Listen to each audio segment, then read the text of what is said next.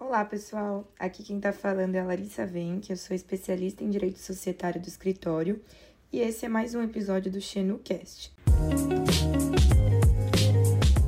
Ao final dele, você será capaz de identificar se sua empresa é obrigada ou não a publicar suas demonstrações financeiras e, se for, como proceder.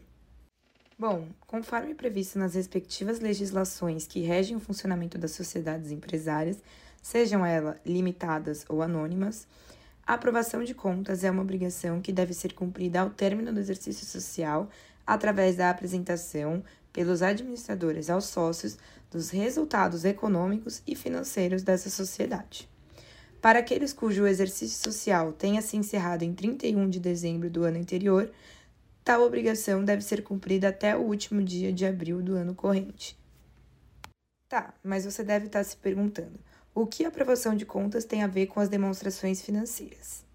Ocorre que uma das etapas do processo de aprovação de contas diz respeito à elaboração e publicação, dependendo do tipo societário, como a gente vai ver mais para frente, das demonstrações financeiras. Isso quer dizer que ambos os tipos societários, ou seja, limitadas e anônimas, possuem a obrigação de elaborar atos societários que aprovem as contas dos administradores e as demonstrações financeiras.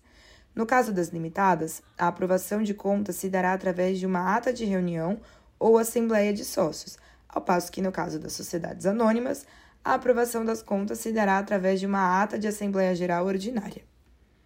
Vale destacar aqui que o principal objetivo e efeito da aprovação dos sócios, sem ressalvas das contas e demonstrações financeiras apresentadas pelos membros da administração, gira em torno da exoneração de responsabilidade desses membros em relação aos atos praticados dentro de suas competências e durante o exercício social abrangido por tal aprovação.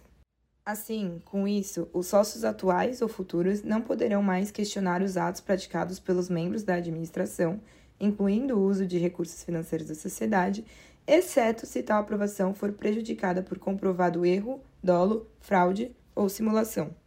Mas afinal de contas, no que de fato consistem as demonstrações financeiras? Você sabe? Bom, de uma forma resumida, as demonstrações financeiras consistem em um conjunto de documentos contábeis capazes de informar a situação e desempenho financeiro geral de uma empresa, os quais, por exemplo, vão auxiliar o administrador a organizar o orçamento, realizar a apuração dos impostos, controlar o fluxo de caixa e etc. Dentre as demonstrações mais importantes e usuais, podemos citar Primeiro, o balanço patrimonial, as demonstrações de resultados do exercício, famoso DRE, a demonstração dos lucros e prejuízos acumulados, o fluxo de caixa, a demonstração do valor adicionado. Assim, a gente pode dizer que as demonstrações financeiras são um informe detalhado para os gestores, credores, governo, além de outros agentes econômicos.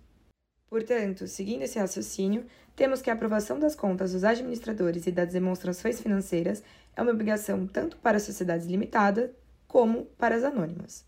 No entanto, existem algumas obrigações e formalidades específicas para cada tipo societário, especialmente no tocante à publicidade delas. Vamos ver?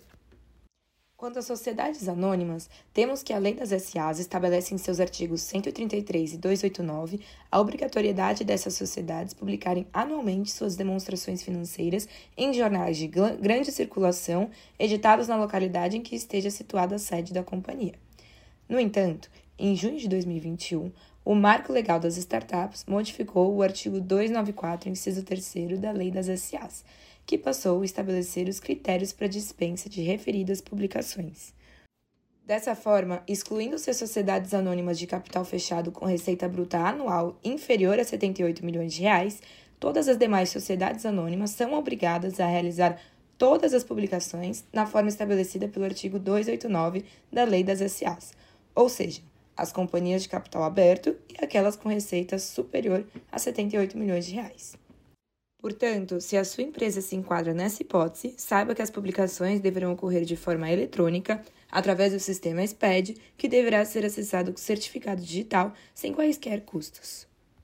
Já com relação às sociedades limitadas, anteriormente à promulgação da Lei nº 11.638 de 2007, que visava atualizar a lei das SAs ao mundo dos negócios, não havia dúvida sobre quais eram as obrigações das sociedades limitadas. As atas de reunião de sócios de aprovação de contas que continham as demonstrações financeiras das empresas precisavam ser arquivadas nas juntas comerciais sem qualquer necessidade de publicação. No entanto, após a promulgação de referida lei, as obrigações de publicações das sociedades limitadas, especialmente aquelas de grande porte, passaram a ser discutidas.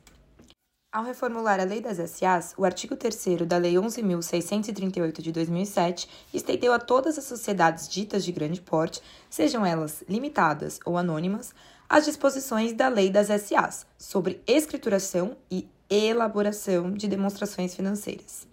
Ainda foi utilizado pelo legislador um critério numérico para qualificar as sociedades de grande porte.